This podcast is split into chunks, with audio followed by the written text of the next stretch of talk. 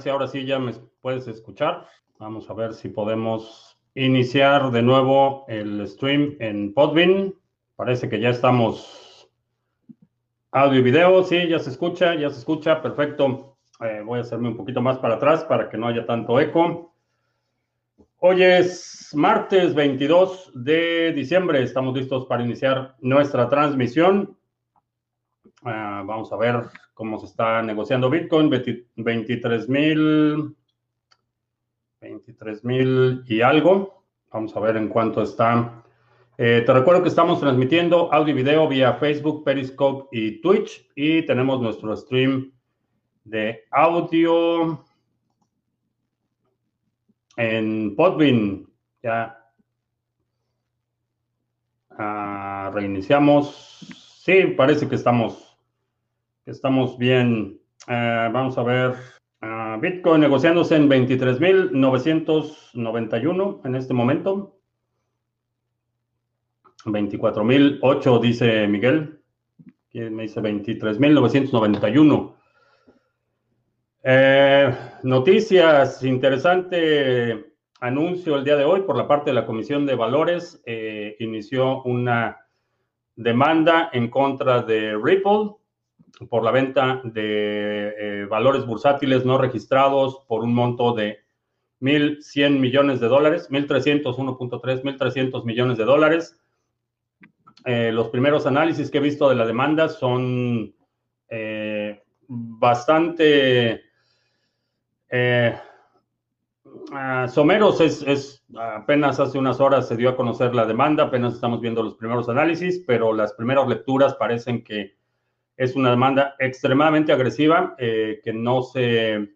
Eh, mucha gente ha tratado de compararlo con lo que pasó con IOS, que los dejaron ir sin mayor penalización, únicamente pagaron una multa, eh, pero parece que esta demanda es mucho, no solo mucho más detallada, sino mucho más agresiva.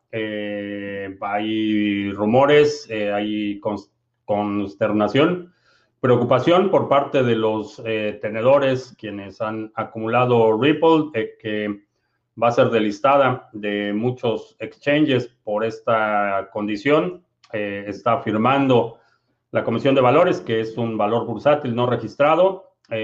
también llama la atención que en la demanda están incluidos en lo personal dos de los fundadores de Ripple. Así es que Vamos a ver, en los próximos días eh, no hay mucha actividad en las cortes, tienen 21 eh, días para responder a las acusaciones, así es que será eh, quizá a finales de enero que empecemos a ver noticias en este sentido. En las próximas semanas vamos a ver más análisis un poco más detallados de, de, cuál es la situación con Ripple, pero la primera lectura es que no se ve nada bien eh, vamos a ver a quién tenemos, Mr. Revilla. Saludos, Hegels en Venezuela. Eh, Jorge Lazo, Sandro, buenas tardes. CryptoArt. Hegels. Eh, Miguel dice que ya está ok. Yepar Bull. Sandro en Alameda, California. Oscar en Uruguay. Educha en Miami. F. Torres en Ecuador. Itziar en Cuernavaca. Saludos. Gavilán en Argentina. El 22 de diciembre, 22 de diciembre, mi hermano cumplió años, le regalé un Litecoin excelente. Eh, muy alborotados los fans de Ripple, creo que van a llorar. Eh, se ve bastante grave la situación, independientemente de lo que pase con la demanda en la empresa. Creo que eh, va a ser razonable que muchas plataformas lo retiren eh, me refiero a plataformas exchanges, eh, lo retiren, eh, particularmente aquellos que tienen vínculos más directos en Estados Unidos. Estamos hablando de Kraken, estamos hablando de Coinbase, estamos hablando de Bitfinex, Bitrex, todas aquellas, los que tienen mayor volumen en Binance, nadie sabe dónde opera y no sé qué vaya a pasar, pero sí existe la posibilidad de que empecemos a ver anuncios de que va a ser deslistado eh, ah, te busqué en la lista de 270 en Ledger y no estoy, pues no, no estoy. Ah, y aún, eh, Y aún si me encontraras, eh, ya no es esa ubicación. Lo bueno de tener un primo Juan. Uh, aquí Rubik en Guanajuato, saludos. Eh, Sargachet en Valencia. Vamos a ver cómo va el pool. Eh, me parece que llevamos. Eh, ¿Cuántos bloques llevamos hoy? Ah, bueno, hoy que aquí todavía es 22, llevamos tres bloques. Bastante bien el pool. ¿Qué opino del dompeo de los 270 mil datos robados de Ledger? Nuestros datos valieron, sí. Efectivamente, eh, creo que es ya era problemático. El, el hackeo no es nuevo, esto es algo que ya sabíamos desde junio. El problema es que ahora los datos ya están disponibles, entonces eh, los spammers de la peor calaña van a tener acceso a esas bases de datos y seguramente la van a utilizar. Lo que va a incrementar eh, exponencialmente el nivel de spam, el número de ataques. Hay preocupación por la seguridad física en algunos casos, pero eso, vaya, no te puedo decir tu nivel de riesgo en términos de seguridad física. Eh, sí te puedo decir, por ejemplo, eh, hay mucha gente que ya no vive donde estaban o que recibieron esos layers en su oficina, pero estamos viendo ya algunos intentos de extorsión directos, eh, amenazando que estoy en la misma ciudad que tú y si no me pagas 500 dólares en Bitcoin, eh, voy a ir a tu casa a robarte, básicamente lo que, lo que están diciendo. ¿Qué tan serio puedes tomar o no esas amenazas? En la, en la mayoría van a ser simplemente intentos de dinero fácil Creo que, eh, y esto es algo que estaba pensando hoy, eh, si eh, para muchas personas va a seguir siendo conveniente mantener el perfil más bajo, un poco más discreto, o ir a un, moverse a un escenario en el que te conviertas explícitamente en un target más, más difícil. Eh, no hay una respuesta correcta, eso es, eh, depende de, de, la situación personal, de, de, la exposición de riesgo, de cómo está la situación en tu entorno. Hay, hay muchísimas uh, variables que hay que considerar para estos planes de seguridad. Definitivamente va a ser problemático, estamos viendo ya que eh, es razonable asumir que si tienes, eh, si compraste un layer, vas a tener criptomonedas, a lo mejor también compraste un Trezor. Entonces vamos a ver una escalación de, esto en términos de medidas de seguridad. Eh, obviamente no respondas a ningún mensaje que no hayas originado tú. Si necesitas soporte de Ledger, asegúrate contactarlos, iniciar tú la, la, comunicación. Asegúrate que todo lo que estés recibiendo esté verificado, que efectivamente venga por Ledger. Eh, no respondas a mensajes, no hagas clic en enlaces eh, referentes a Ledger y a, cualquier otra cuenta, porque es, es razonable asumir que un, un, porcentaje alto de quienes tienen un Ledger Nano a lo mejor operan en Bitrex. Entonces, no me sorprendería si empiezas a ver mensajes que dice que tu cuenta de Bitrex fue bloqueada y que para desbloquearla tienes que hacer X, Y o Z. Eh, asume que vas a, estar, en una lista de targets y que vas a estar sujeto a ataques eh, lo ideal es que desvincules tu actividad de criptomonedas eh, de la cuenta que utilizaste para adquirir el layer, eh, que utilizas una cuenta separada.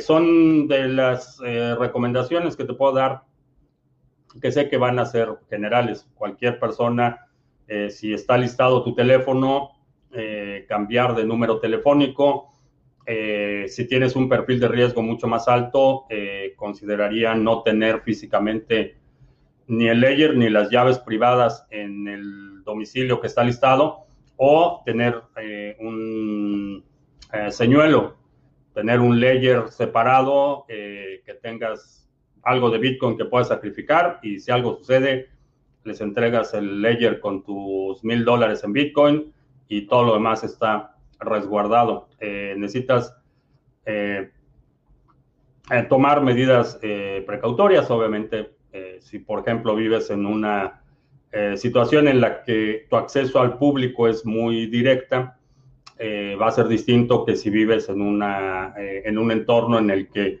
hay distintos niveles de acceso o, no está tan accesible el lugar donde vives. Hay muchísimas consideraciones que hay que hacer. Eh, si quieres saber más de este tema, te recomiendo que cheques el seminario de OPSEC y criptoactivos. Ahí hablo de cómo determinar tu perfil de riesgo, eh, qué medidas puedes tomar, cómo hacer frente al riesgo de un ataque informático, de un ataque físico, eh, el aspecto patrimonial, que es importante también como parte de tu plan de seguridad, y te doy las guías para que puedas hacer un plan personal. Como recomendaciones generales, son las recomendaciones que hemos hecho por mucho tiempo. Eh, evita eh, responder a mensajes que no has verificado su legitimidad. evita publicar en las redes sociales sobre Bitcoin cuando está asociado a tu nombre y algunas eh, medidas eh, similares, pero es irrevertible. Una vez que abres esa caja de Pandora y una vez que esos datos empiezan a circular, ya no hay forma de detenerlo. Eso es algo que es importante considerar y eh, creo que separar tu actividad personal, tu nombre y apellido y ubicación, separarlo de tu actividad de criptomonedas es una buena idea. En el mercado bajista, cuando estábamos acercándonos a los mínimos en Bitcoin, eh, le sugerían, y muchas personas eh, siguieron esta recomendación de hacer una capitulación pública y aprovechar ese momento para desmarcarse, desvincular su actividad futura de lo que había sucedido en el pasado. Entonces, eh, son algunas recomendaciones. Uh, BTC yendo a 24 mil dólares y va con furia para arriba. Creo que sí. Ah, ¿Crees que le hace bien al ecosistema la salida de Ripple? Creo que eh, va a reducir un poco la confusión, eh, pero desafortunadamente creo que mm, alguien va a tomar su lugar. Va a haber otra eh, empresa, criptomoneda o grupo que vea ese vacío en el mercado y, lo traten de llenar. Entonces, em, creo que es parcialmente, digo, yo nunca, eh, no soy muy fan de, este tipo de, regulaciones porque a final de cuentas esta ley de valores lo que hace es proteger el privilegio de un sistema financiero al que la mayoría de los ciudadanos no tenemos acceso. Eh, si no eh, ganas, si no eres inversionista calificado, que quiere decir que tienes un ingreso eh, eh, activos, eh, no incluyendo tu residencia principal, superiores a un millón de dólares, ingresos anuales superiores a 275 mil, me parece que es si eres individuo, y 370 y tantos mil si estás casado. Entonces es una barrera de entrada muy alta. solo inversionistas calificados pueden entrar a financiamiento de startups y las mejores oportunidades. Entonces, toda esta estructura de la, de la ley de valores financieros lo que hace es evitar que, el establishment, que las empresas dominantes tengan competencia, no es, no es algo para proteger a los consumidores. Entonces, en ese sentido, eh, creo que la ley de valores ni siquiera debería existir para, acabar pronto. Pero es la ley, es la ley, es como está ahorita y, eh, creo que como, sobre todo como empresas, eh, tienes la responsabilidad de asegurarte eh, que tus clientes no pierdan su dinero. CZ, que es el CEO de Binance y Justin Sun, proclamando unión por el bien de la industria, los veo nerviosos, ¿sí? Sigue, yo creo que sigue Tron. Ah, ¿Qué opinas de lo que dijo Elon Musk de que si se podía comprar miles de millones de dólares en, Bitcoin? Eh, la pregunta estaba eh, más enfocada a Michael Saylor. Lo que quería saber es cómo lo haces con fondos de tesorería. Eh, Elon Musk sabe perfectamente que en lo individual puede ir al mercado y comprar la cantidad de Bitcoin que, quiera. No hay limitante para eso, pero fue en respuesta a una pregunta o a una interacción que tuvo con Michael Saylor. Entonces, como leí la, pregunta, va más en el sentido de si es posible hacerlo en el entorno de destinar fondos de tesorería de una empresa que cotiza en la bolsa, una empresa pública. Eh, no es que no sepa que no puedes enviar o recibir o hacer una transacción de mucho dinero. Creo que en ese contexto de utilizar fondos de una empresa pública. Ah, pondrán a Ripple una multa insignificante, la legitimarán. No lo creo.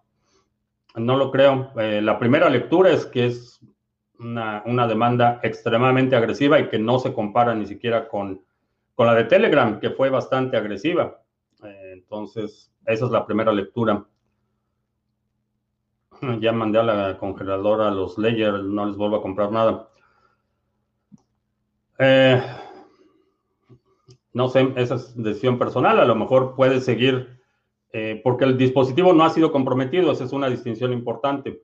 Eh, lo, que, lo que está comprometido son los datos de los usuarios, pero el dispositivo no ha sido comprometido. es problemático que se hayan fugado los datos porque eso da pie ataques de ingeniería social en la que engañan a los usuarios para que proporcionen sus llaves privadas, las palabras de recuperación, pero si no proporcionas esas palabras de recuperación, el dispositivo sigue siendo un dispositivo eh, seguro. Si vas a acumular únicamente Bitcoin, una cold card creo que es la mejor alternativa, pero si tienes eh, otros activos que no son Bitcoin, eh, necesitas un Trezor o necesitas una, un Ledger o algún dispositivo eh, similar. Ah, el pool de waves ya tiene 5.700 waves delegados, excelente. Ah, va bastante bien. Vamos a hacer el trámite para que nos listen como pool oficial. Porque todavía te, si buscas el pool, todavía te dice que no es un pool registrado. Vamos a hacer el registro para simplemente que le dé más legitimidad a nuestra operación, pero va bastante bien el pool. Eh, gana tu extra, nos está escuchando en Podbean, eh, Jack in the Box, eh, que hace una cripto, que hace que una cripto pueda ser considerada security. Eh, hay una prueba que se llama la prueba de Howie, que es una serie de preguntas, son cinco preguntas que haces y, es conducente a saber qué porcentaje del instrumento que estás comercializando es una promesa de ganancias futuras. Por ejemplo, esa es una de las preguntas, si es eh, un instrumento que hace promesas específicas de ganancias futuras. Y la respuesta en el caso de Ripple es sí, eh, han, han hecho muchísimas promesas de ganancias futuras. Otra de las preguntas tiene que ver con eh, qué porcentaje de eh, el, éxito o fracaso o la operación del proyecto depende de un solo grupo de personas o de la participación eh, general del público inversionista. Entonces, en el caso, por ejemplo, de una cooperativa, si tú estás adquiriendo un porcentaje de esa cooperativa, pero trabajas en la cooperativa, no es un security porque tú eres, eh, eh, estás contribuyendo al, éxito del proyecto y el éxito del proyecto no depende de un tercero. En el caso de, Ripple, el éxito del proyecto y los eh, convenios de colaboración y las adquisiciones y el listado en exchanges, todo dependía de un pequeño grupo de personas. Entonces, es una, una, una serie de cinco preguntas que te determinan si es posible que sea un security o no. Generalmente esa determinación la hace un juez, eh, no es algo que se haga público y la demanda, lo que está diciendo, lo que argumenta la Comisión de Valores, es que eh, según su evaluación y con la evidencia que están presentando, eh, la, la, actividad que ha llevado a cabo la empresa Ripple constituye la oferta de un valor bursátil no registrado. Es, es, un juez quien va a determinar si efectivamente es un valor o el juez puede decir no, no es un valor. Eh, la SEC está equivocada y en ese caso la demanda eh, ya no procede y, no hay penalización, pero por lo que he visto y, repito, se presentó la demanda hace unas horas, apenas tenemos lecturas iniciales de la demanda, pero por lo que por los análisis preliminares es una demanda bastante contundente y muy copiosa en términos de soporte documental del argumento de que es un security. Tienen eh, capturas de pantalla de, tweets, de notificaciones, de anuncios, de actividades de personajes empleados directamente por Ripple. Entonces, parece bastante contundente. Ah, ¿Crees que es mejor Trezor que Ledger por lo la cantidad grande de hackeos en la base de datos? Eh, en términos de seguridad, los dispositivos son análogos, eh, diría, son, son similares en términos del nivel de protección que te ofrecen. Eh, la base de datos de Ledger, repito, son la base de datos de los clientes. lo que fue comprometido fueron los datos de identificación de clientes, no, los, no el dispositivo en sí. es una distinción importante. short a Ripple, pues a ver, a ver si encuentras dónde hacer short, porque ya deben estar todos eh, sin liquidez. Eh, ¿Dónde se puede ver la lista de las cuentas comprometidas? Eh, haz una búsqueda en Google. no voy a compartir el, enlace, pero haz una búsqueda en Google. Busca Ledger Dump y te va a aparecer ahí el, el, primer enlace que te aparece es un enlace a Pastebin donde puedes descargar la base de datos completa. Un nuevo tema para el seminario de seguridad de criptoactivos, cómo hacer comprar un ledger con tu primo Juan. Eh, es eh, parte de lo que vamos a ver en el seminario del Reseteo 2021. Ah, robar físicamente un ledger no sirve el peligro físico, es poco probable y lo único que serviría sería secuestro para más tarde averiguar que solo hay 100 dólares en el aparato. Sí y no. Eh, en la mayoría de los casos, el, riesgo retorno para el criminal eh, va a ser... Eh, siempre es una consideración que hacen, definitivamente. Sin embargo, si por ejemplo agregas que compraste un ledger, que la base de datos fue filtrada, eso lo combinas con otra actividad que has tenido en redes sociales donde dices que pones screenshots de tus eh, ganancias, pues, has estado presumiendo que compraste un vehículo del año con tus ganancias en cripto y eh, todo eso se va agregando y te va acomodando en un perfil eh, de riesgo más alto. En mi caso, por ejemplo, no es ningún secreto que tengo criptomonedas, hablo de criptomonedas, doy mi cara todo el tiempo mi perfil de riesgo va a ser un, poco más alto que para la mayoría de los usuarios que tienen una presencia un poco más eh, discreta. Entonces, en mi caso, la posibilidad de un ataque físico es mayor que para la mayoría de las personas. Ahora, como parte de ese eh, cálculo de riesgo-retorno, eh, si alguien me está investigando, va a saber que vivo en un entorno en el que todo el mundo está armado entonces, eh, no es tan fácil como llegar con una, eh, con un bate o con un tubo. Eh, el, perfil es distinto, vaya. Eso es, eso es lo que, ese es el punto. Pero para la mayoría de los usuarios, en efecto, un ataque físico va a ser un, un riesgo menor, a menos que haya otros indicios de que tus posiciones o posesiones eh, justifican el riesgo de un ataque físico. Ah, podría comprar un Ledger con un correo solo creado para comprar el dispositivo Ledger. Sí, esa sería una buena idea. Eh, y enviarlo a un lugar o que no frecuentes o que no sea demasiado importante. Ah, habías dicho que los pools de Tesos tenías que pagar. ¿A quién le pagas eso? Y pagas con Tesos o dólares.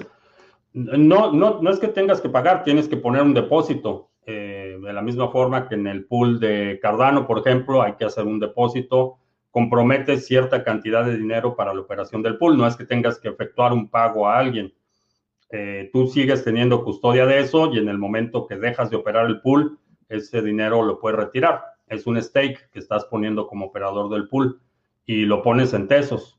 Eh, no, que, no, es, no es como que le pagas a alguien para operar el pool, no es una licencia o nada parecido, simplemente activas el, software, lo pones a trabajar en el momento que eh, pones ese depósito en garantía, eh, puedes registrar ya el pool como un pool operando. Ah, Baker, en el caso de Teso se llaman Bakers. Eh, Inverlatino en Uruguay, saludos. Stellar podría beneficiarse si sale Ripple. No exactamente porque no, eh, no tienen el mismo perfil de audiencia. Eh, pudiera beneficiarse marginalmente, pero no, no, eh, no atraen el mismo perfil de usuario. A Cardano le podría pasar lo mismo que Ripple si crece mucho su uso. no, no, creo que en este momento ya Cardano no, no pasaría eh, como security. Eh, de hecho, la oferta inicial de Cardano fue hecha en Asia, no estuvo abierta a inversionistas en Estados Unidos y fue de acuerdo a las leyes en Japón. Entonces, la, la oferta inicial de Cardano fue totalmente legal en una jurisdicción distinta a Estados Unidos. En este momento creo que ya con el grado de descentralización que tiene Cardano, eh, difícilmente podría considerarse un security. Eh, sería un caso similar a, Ethereum, por ejemplo, con todo y que la, eh, descentralización ha sido mermada considerablemente por los problemas de los que hemos hablado, sigue siendo algo, una arquitectura de participación no permisionada. Ahora, se requiere una cantidad obscena para operar un nodo completo de Ethereum, pero nadie te impide hacerlo. En el caso de Ripple es distinto porque no solo controlan el circulante, sino que controlan la, arquitectura de validadores. Es una red federada. Entonces, para ser un validador en Ripple, por ejemplo, necesitas que la empresa Ripple te autorice a ser un validador. En el caso de Ethereum, aunque sería una cantidad obscena de dinero la que requieres, nadie te puede impedir que pongas o, que operes un nodo completo o que operes, eh, equipos de minería en la red de Ethereum. En el caso de Cardano es, es, algo similar. Creo que ya ha llegado un punto en el que no pasaría la prueba de Huawei en términos de ser considerado un security. Eh, ha evolucionado lo suficiente, ya eh, se ha descentralizado lo suficiente para que el éxito de Cardano en este momento ya no depende ni de Charles Hoskinson, ni de IOHK, ni de la fundación. Es un, esfuerzo en el que, en la medida que se implementen proyectos que se vayan montando en la infraestructura de la red de Cardano, el proyecto prosperará. Estoy animando a todos para empezar algo entre todos. El 2021 pensé hacer una antorcha de Lightning Network. Sería un honor que tú empezaras. Eh, sí, me, me agrada la idea. ¿Consideras que es buena idea comprar un Ledger recientemente? ¿Los nuevos o futuros usuarios también serán target de ataques? Los futuros usuarios no. Eh, de hecho, cualquier persona que haya comprado Ledger después de junio de este año, eh, sus datos eh, no fueron comprometidos en ese hackeo. Pero es razonable suponer que la amenaza no termina, que va a ser una, una situación constante y ya creo que muchas empresas, particularmente vinculadas al sector, van a empezar a reconsiderar sus políticas de qué datos guardan y por cuánto tiempo los guardan, eh, porque ya se convierte en una, eh, una amenaza existencial para las empresas. Eh, si necesitas comprar un, un, Ledger, un Trezor o lo que sea, mi recomendación sería usa un correo que ya no vayas a utilizar para ninguna otra cosa y que te lo envíen a un lugar donde no te preocupe demasiado, un, apartado postal o, la casa del vecino o alguien que realmente no, no haya forma de vincular tu presencia en ese lugar con un, puedes mandar a, tu oficina, a un familiar, a la oficina de un amigo, o si alguien tiene un negocio, que lo manden ese negocio. Eh, creo que sería la forma de hacerlo. No ve demasiada casualidad en la nueva cepa del virus del Reino Unido con los primeros vacunados. Eh, no es casualidad. Eh, las, mutaciones genéticas en los virus es algo bastante frecuente y de hecho los, eh, este tipo de virus tienen, es un organismo simple, simple, es solo una cadena de, de material genético. Entonces, esa, esa, cadena de material genético, lo que sucede es que cuando se, replica, es conducente a errores, a diferencia de los organismos más complejos que se, reproducen utilizando ADN. eh, estos organismos que se reproducen utilizando RNA, sí, en español sería RNA, que es una sola hebra de material genético, es más conducente a errores y es una de las razones por las que muchos virus eh, mutan con mucha facilidad. Por ejemplo, el virus de, la gripe común es un, virus en el que hay cientos de mutaciones cada año y las, las vacunas que se desarrollan para el virus de la gripa eh, de temporada lo hacen en función de la cepa dominante eh, en ese ciclo. Entonces, no diría que es demasiada casualidad, era de esperarse que el virus iba a mutar. Eh, no creo que sea algo controlado, pero es el 2020, todo es posible. Puede ser que sea un, un un acto de propaganda. Es posible, eh, no lo creo por cómo funcionan los virus, pero es posible. Mm, llegarán las altcoins a, su máximo histórico en Satoshis. Eh, creo que no todas, pero creo que sí. Uh, Beto, trasnochado en Barcelona, tengo una pregunta.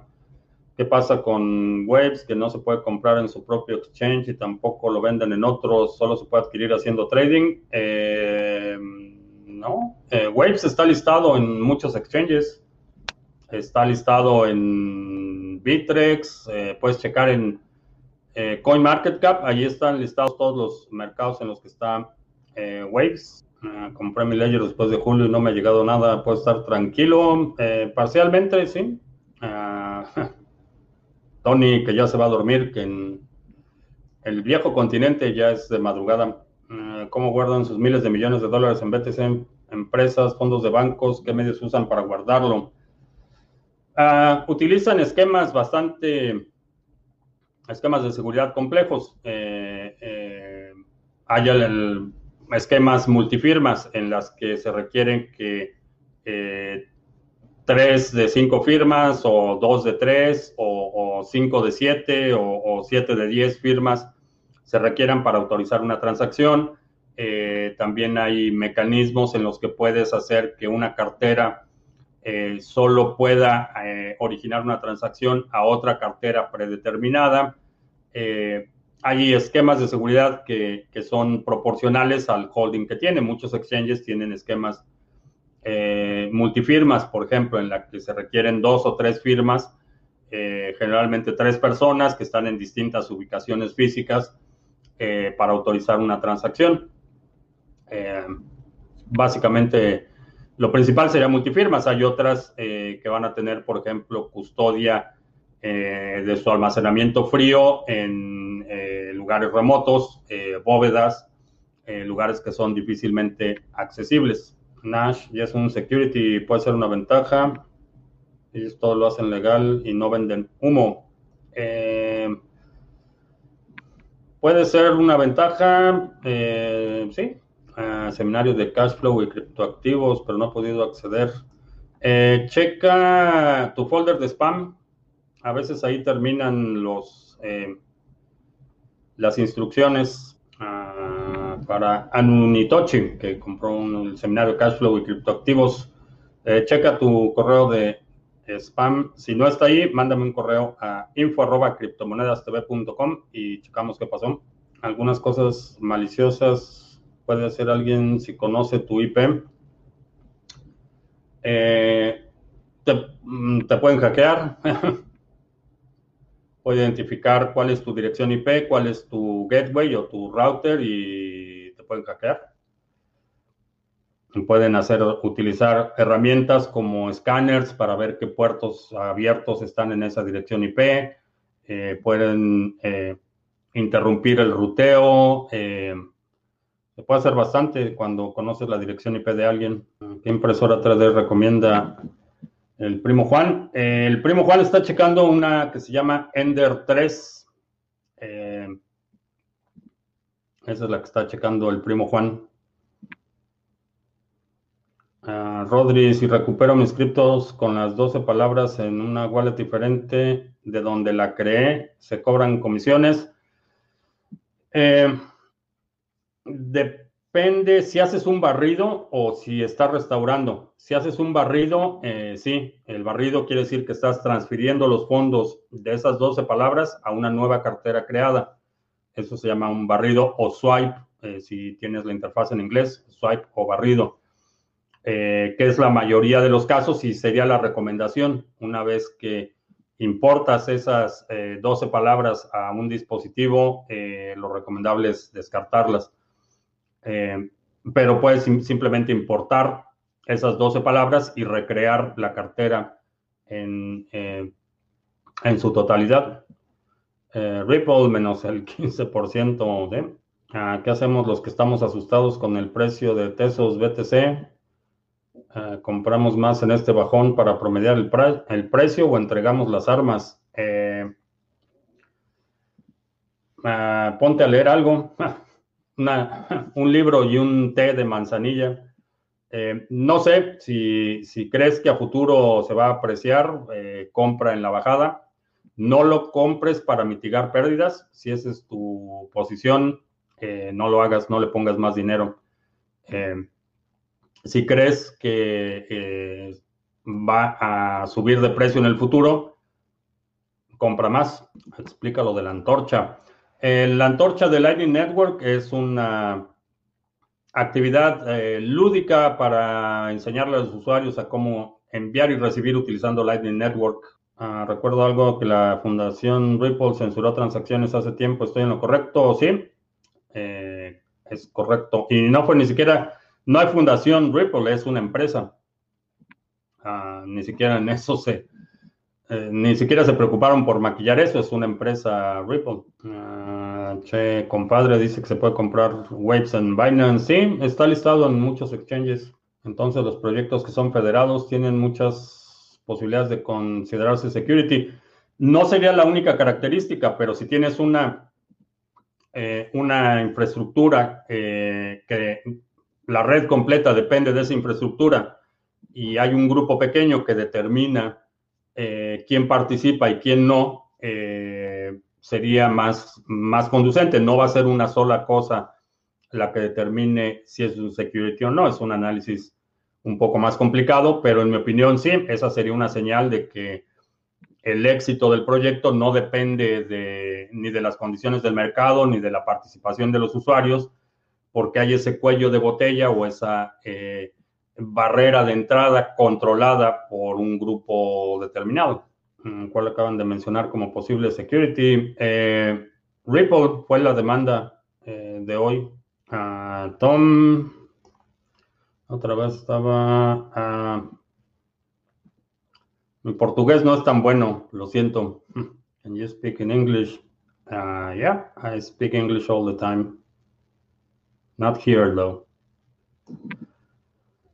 Uh, Valdius en Colombia, saludos. Fifario, ¿qué porcentaje de todo mi BTC me recomiendas para diversificar en otras criptos como Cardano o Waves? Eh, no hay un porcentaje recomendado, eh, depende de, primero, mi recomendación, lo que sí te puedo recomendar, si no tienes por lo menos un Bitcoin, que esa sea tu prioridad. Una vez que ya tienes por lo menos un Bitcoin, entonces ya puedes empezar a diversificar, pero y eso te va a definir la proporción inicial. Pero mi recomendación es que sea por lo menos un Bitcoin. Ah, si restauras ADA de una cartera a otra, el de la delegación de staking hay que volverla a realizar. Si la restauras, no. Eh, lo único que estás cambiando es la interfase y esa delegación está vinculada a la cartera que estás restaurando. Mientras no muevas esos fondos de una cartera a otra, eh, no hay que reiniciarla. Está buena la Ender Tree. Eh, sí, es la que estoy checando. Con eso de que ahora resulta que nos van a dar 600 dolarotes por haber destruido la economía, a lo mejor una impresora 3D es lo que... Eso y Bitcoin. Ah, pero te aconsejo que la compres caliente la cama para poder imprimir todos los diferentes polímeros. Eh, Sí, va a ser la Ender 3 y un par de accesorios más. Ah, ¿Qué billeteras de BTC crees que podrían usar las grandes empresas o bancos? Eh, no es, es, una combinación de billeteras. Eh, En general, las instituciones van a utilizar custodia de multifirmas y para una multifirmas eh, puedes establecer un esquema multifirmas en la que tengas dos layers y un tresor y aparte tengas una cartera, eh, un nodo completo de Bitcoin y otra Green Wallet y una Samurai y todas esas pueden participar en el esquema multifirmas, no, no depende del software en particular. Mm, las monedas de staking y las monedas sociales manejan cuáles conceptos de teoría de juegos y probabilidades para sostener los proyectos. Ah, ese es una... No hay una sola respuesta, cada uno tiene su propia hipótesis y generalmente estas hipótesis están establecidas en sus white papers o sus papel, libros blancos en los que eh, modelan el proyecto. Cada uno tiene sus propios incentivos, sus propios eh, sus propias penalizaciones, qué conductas son las que quieren incentivar en los usuarios, qué conductas son las que quieren desincentivar. Cada proyecto tiene su propia hipótesis. Alex en Colombia, mi hijo pidiendo Navidad BTC, está vendiendo su Play 4 para comprar BTC. Ha hecho efecto escucharte todos los días. Excelente. Excelente. Mm, ¿Crees que Bitcoin va a reducir o solo subida? Eventualmente habrá una corrección. Eh, eventualmente va a haber una corrección. ¿Qué creo que pasará con la nueva cepa del coronavirus? Eh, tratándose de una cepa, el primero, eh, en el último año se ha aprendido mucho de este tipo de virus. La defensa va a ser relativamente más fácil. los comentarios iniciales es que probablemente en seis semanas se pueda, se pueda tener una vacuna para esta nueva cepa, que es eh, mucho más rápido que la anterior. hasta noviembre del año pasado, como humanidad, eh, no teníamos ni idea de lo que estaba pasando. Eh, nadie sabía exactamente qué era el virus, cómo funcionaba, cómo se activaba, cómo se replicaba, cómo se transmitía, nadie sabía nada. Hoy, tratándose de una cepa, es como una subclasificación del mismo virus, pero ya tenemos una mucho mejor idea del mecanismo de transmisión, de, exactamente qué tipo de proteínas está afectando, eh, qué tejidos afecta. Entonces, ya el combate es relativamente más, eh, más simple y la respuesta puede ser mucho más rápida y efectiva que cuando estamos totalmente a oscuras. Entonces, eh, creo que la, respuesta eh, puede ser mucho más efectiva para una eh, mutación así. Ah, ¿Para qué usaría la impresora 3D? Mm. Ya tiene 15 años, súper emocionado con el tema. Ah, supongo que es por lo de Bitcoin, Alex. Sí, excelente. Empieza, empieza temprano en la red eh, IPFS ¿le ves futuro? Creo que sí. Ah, ¿Cómo va la idea de escribir un libro con todos los programas? Eh, a ver, eh, no va, todavía no va. Este, por ahí alguien había ofrecido ayudarme con eso, pero la verdad es que soy muy flojo para escribir. Esa es, la realidad. Ah, Bitcoin es rentable a largo plazo, ejemplo, cinco años, sí. Uh, Bcash o Chainlink. Eh, Bcash no, definitivamente no. Chainlink eh, depende cómo está tu exposición a los activos que están en la red de Ethereum ERC20. ¿Crees que la Primera Guerra Mundial y la Segunda Guerra Mundial y ahora la pandemia sean parte de las formas de desgravar las deudas y hacer reseteos económicos? Eh, no, las guerras invariablemente han generado fortunas. Eh, la guerra es un negocio y obviamente la fortuna la genera el lado ganador y esto no es nuevo. No es la Primera Guerra Mundial ni la Segunda Guerra Mundial, es un, fenómeno histórico. Eh, las guerras invariablemente a lo largo de la historia de la humanidad han sido por recursos y hemos desarrollado eh, una infraestructura enorme, una capacidad de devastación enorme eh, por el control de los recursos del planeta. A eso se reduce la guerra. Eh, y no es para desgravar deudas. lo que hacen es, las deudas nunca desaparecen, las deudas cambian de manos. Y, por ejemplo, en el caso de por ejemplo, al final de la Segunda Guerra Mundial, buena parte de la deuda o los, el fondo de compensación a víctimas de Alemania fue cubierto por alguien más, pero no fue, no fue a cambio de nada. por décadas, buena parte de la economía y los recursos de Alemania fueron controlados en, la parte de eh, Alemania controlada por Rusia y la parte de Alemania controlada por Estados Unidos, eh, la extracción de recursos y la extracción de riqueza continuó. Eh, lo mismo sucedió con Japón.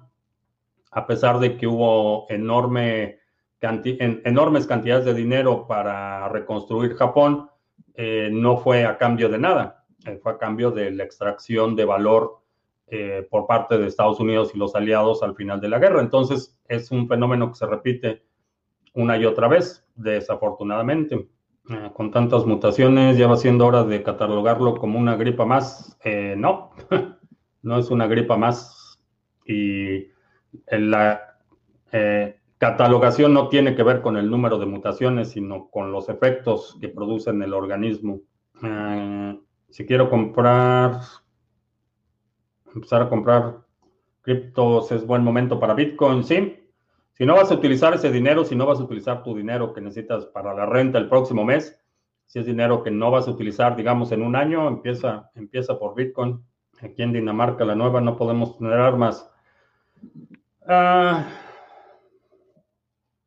correcto. También podríamos decir que no puedes tener armas que el gobierno sepa que tienes, por ejemplo.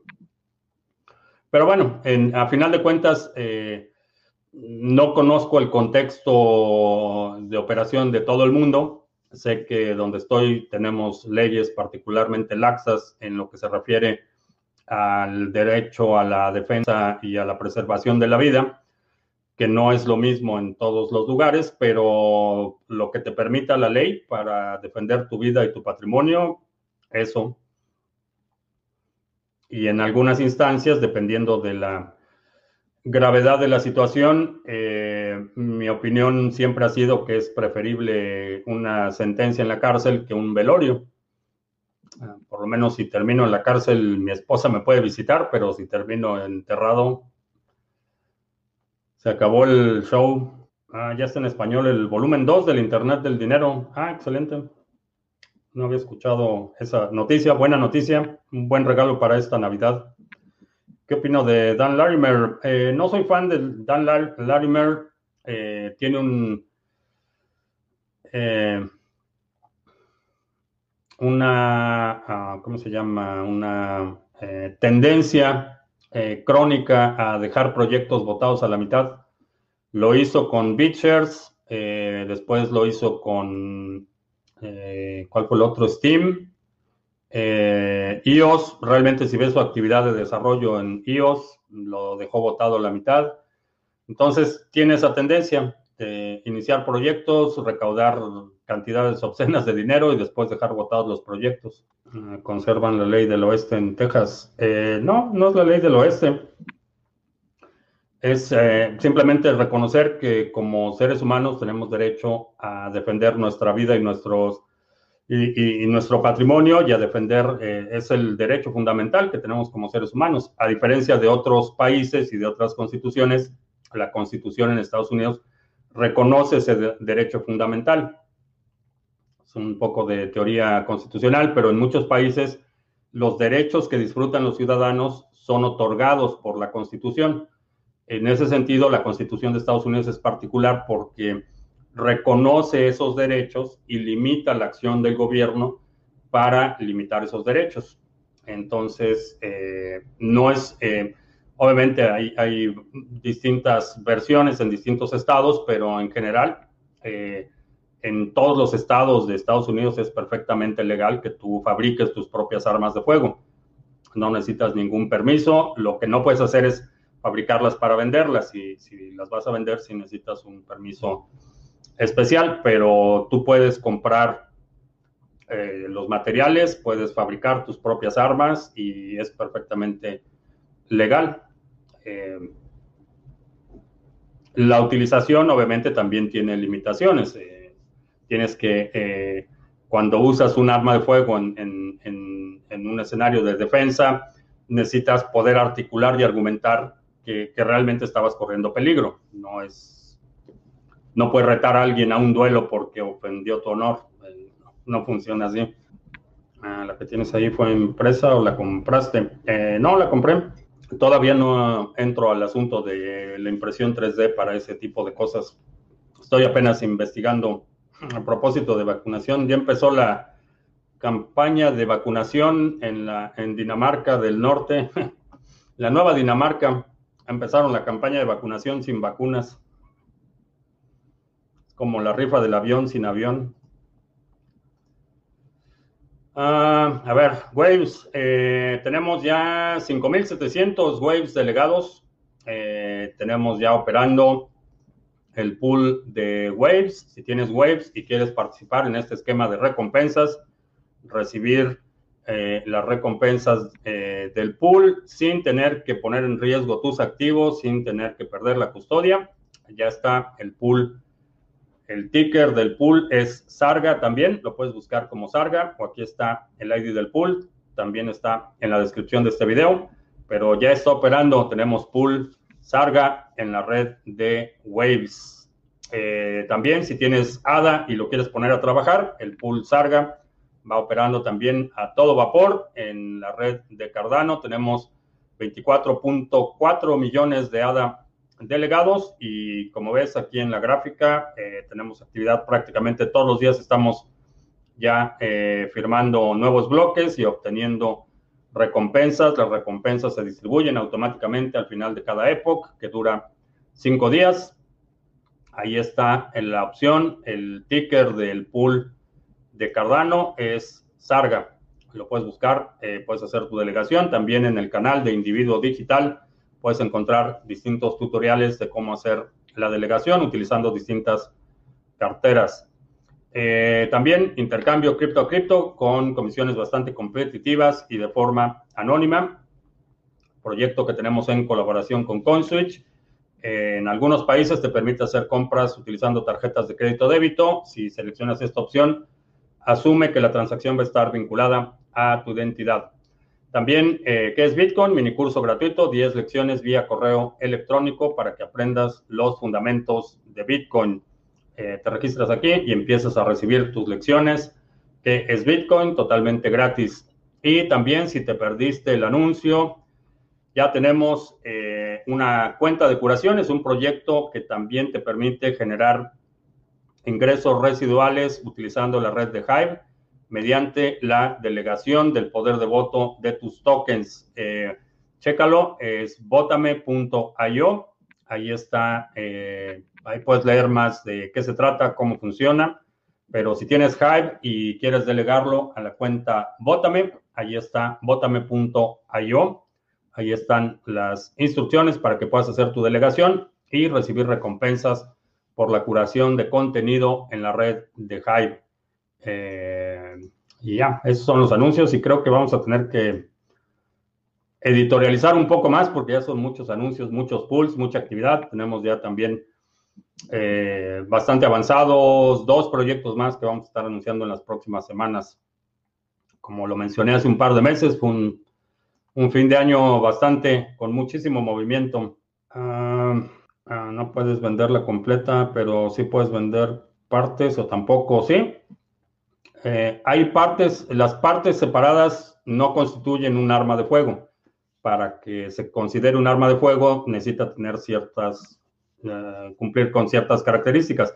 Puedes vender partes eh, y no necesitas ningún permiso, puedes dedicarte a fabricar, bueno, ya no voy a entrar en muchos detalles, pero puedes fabricar cualquier pieza para cualquier arma de fuego y la puedes vender sin restricciones siempre y cuando no cumpla con las condiciones que definen un arma de fuego. Entonces puedes vender eh, resortes, puedes vender este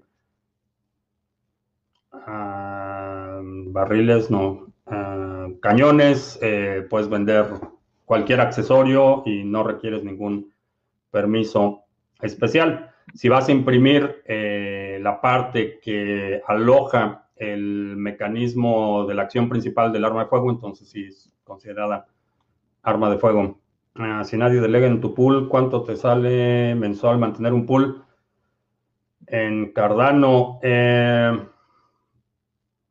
el mantenimiento infraestructura, eh, probablemente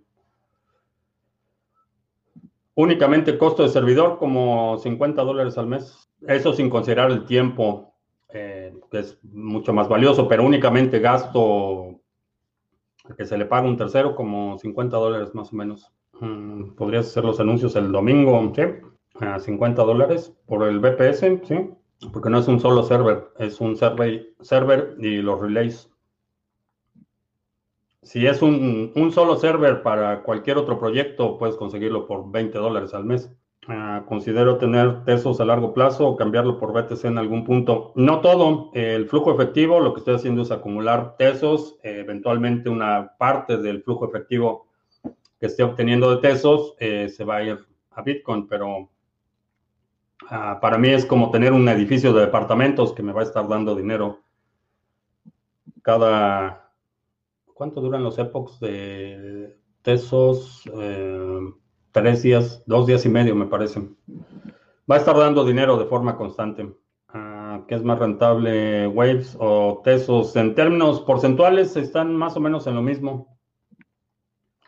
Eh, la única desventaja de eh, Tesos es que el tiempo de maduración es mucho mayor que en Waves. Es razonable pensar en Decreed en 365 dólares. Ah, no diría razonable, es posible, sí. Razonable, mm, no estoy seguro. Eh, Satucho en California, saludos. ¿Cuánto gasta de electricidad al mes una Raspberry Pi funcionando 24/7? Eh, la, la, fuente de poder es de 5 volts, eh, no, ocupa, no ocupa mucho. Probablemente lo mismo que, o probablemente menos que tener un foco prendido las 24 horas. Las recompensas de Tesos se delegan solas, sí. Uh, Citron es considerada security, algún buen proyecto se podría mudar a Cardano. No conozco ningún buen proyecto en Tron, francamente. Ah, la rentabilidad de stake eh, de Waves y Cardano, ¿cuál veo más rentable? Eh, la efectiva todavía no tenemos suficientes datos, apenas estamos operando el pool de Waves. Eh, cuando empezamos la prueba privada, empezó en noviembre. Sí, todavía no tenemos suficientes datos para determinar la rentabilidad efectiva. Mm, vamos a ver. Um, BTC y ADA son los únicos que conservas hasta el final por el momento. Eh, no, todos los que son de, pregunta Jack in the Box en Podbean.